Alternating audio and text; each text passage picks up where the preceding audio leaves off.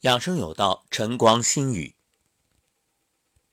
肝火太旺，这四个字，想必各位都听过。那么有哪些情况算是肝火旺呢？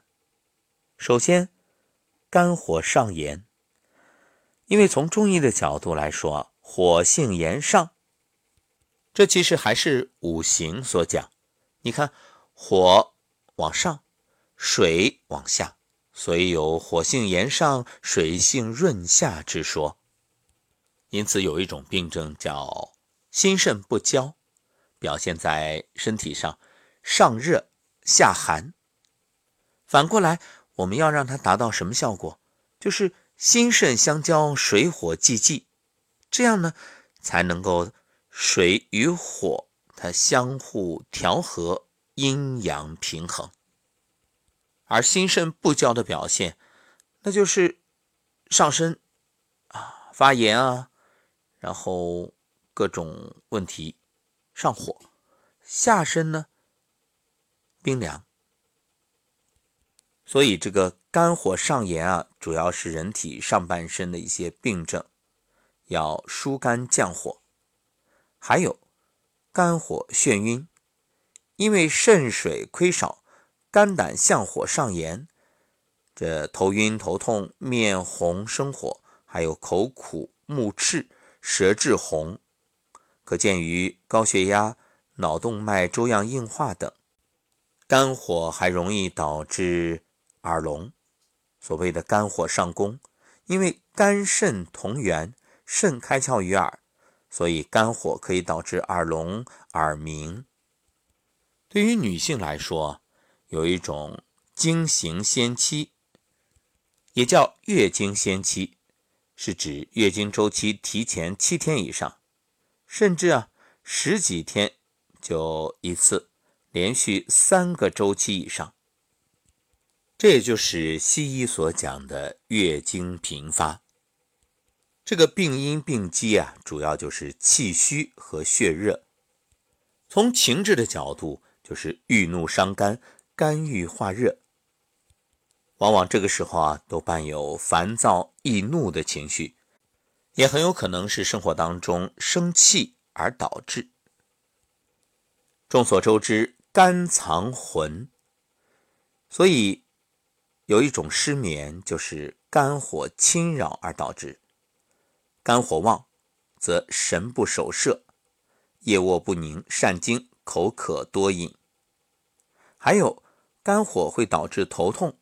肝阳上冒，震动髓海，所以呢，就会眩晕、烦躁、易怒，包括睡眠也不好，这头顶啊疼痛。还有人呢会肝热自汗，就是肝热而导致的盗汗，同时有口苦多眠的症状。那么有什么原因导致肝火旺盛呢？除了刚才所说的这容易生气、情志而导致，还有啊，如果你吃太多油腻的食物啊，睡眠质量不好啊，平时太劳累呀，都会导致肝火。肝火呢，就是我们常说的上火的一种。肝火旺呢，就会导致刚才所说的像耳鸣、耳聋、头痛、失眠等等。这说来说去，肝火究竟是什么呀？肝火它是肝阳的表现形式。水火者，阴阳之征兆也。水为阴，火为阳，气属于阳，所以肝气就是指肝的阳气。那通俗来说啊，就是功能的外在表现。大家都知道，中医讲的就是不偏不倚，以中为度。肝阳不足。当然不行，可肝阳太旺那也不行啊，要让它保持一种正常的平衡状态，这样呢才能维持肝脏各项功能。所以肝气是肝脏功能正常的原动力。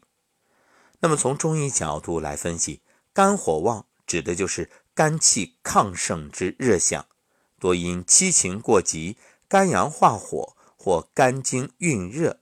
导致肝为将军之官，霸极之本，若肝火旺盛，就会有头晕、面红目赤、口苦、急躁易怒、舌边尖红、脉弦数，甚至昏厥、发狂、呕血等症状。那我们如何来去肝火呢？简单呀，水克火，所以各位喝水。当然，如果你单纯的只是一味的喝水，那也不行。虽然说喝水可以促进新陈代谢，使体内的废物排出，减少代谢物和毒素对肝脏的损害，但是仅仅靠喝水是无法达到修复肝脏、养护肝脏的效果的。那怎么办？好办，咱们在水里啊加点儿料，加什么呢？首先你可以加红枣，红枣水它可以补气养血。疏肝解郁，选择那种果肉丰富的红枣，然后啊把它掰开，用热水泡，这样其中的维生素更有利于肝脏的吸收。第二种呢是加金银花，金银花味苦，是降火清肝的佳品，尤其有口臭和便秘的朋友，你会发现。哎，喝了金银花水啊，效果非常好，因为它本身就有清热解毒、通经活络、抗菌抗病毒的作用，同时呢，可以美容、减肥、解酒。第三类是玫瑰花，玫瑰花茶香气浓郁，加入白开水，味道甘美，微微淡苦，对压力重、心绪不宁引起的郁结与肝火。有很好的调养效果。第四类菊花，菊花是疏散风热、平抑肝阳、清肝明目、清热解毒，而且菊花中含的少量硒元素也是修复肝脏必不可少的营养物质。当然，如果你觉着没有合适的这些材料，想要更可靠的调养效果，也可以选择。适合的营养补剂，所以养肝护肝啊，几个原则：吃好、睡好、心情好。对于现代人来说，肝的压力实在是太大了，所以肝好了，那你整个人都好了。因为我们吃的食物啊，我不说，各位都知道。你看，每天很多年轻人都是在外面吃饭，几乎不在家里。那你点的这些菜品啊，我不能说这里面一定有什么问题啊，但是我只能说小心为妙，你懂的。所以，要么呢选择正规的大饭店，要么你一定要选择熟悉的、这老板人好的、讲究的小饭店。如果这老板脾气大，或者他用的伙计，这脸上就挂着不高兴的神情，建议这样的小饭店你别去。为什么呀？因为相由心生啊，他这种怨气呀，呃，或者一种戾气呀，想想看，气场不对啊，生意不好，然后呢，他只会偷工减料，用更省的办法来克扣。以维持店面的经营，这生意都不好了，他还能给你用好东西啊？食材无法保证，这菜品也未必新鲜，所以这也正是人们为什么喜欢排队也要去生意好的店家的一种本能选择。好，祝愿各位都能养好肝、护好肝，天天开开心心、健康喜乐。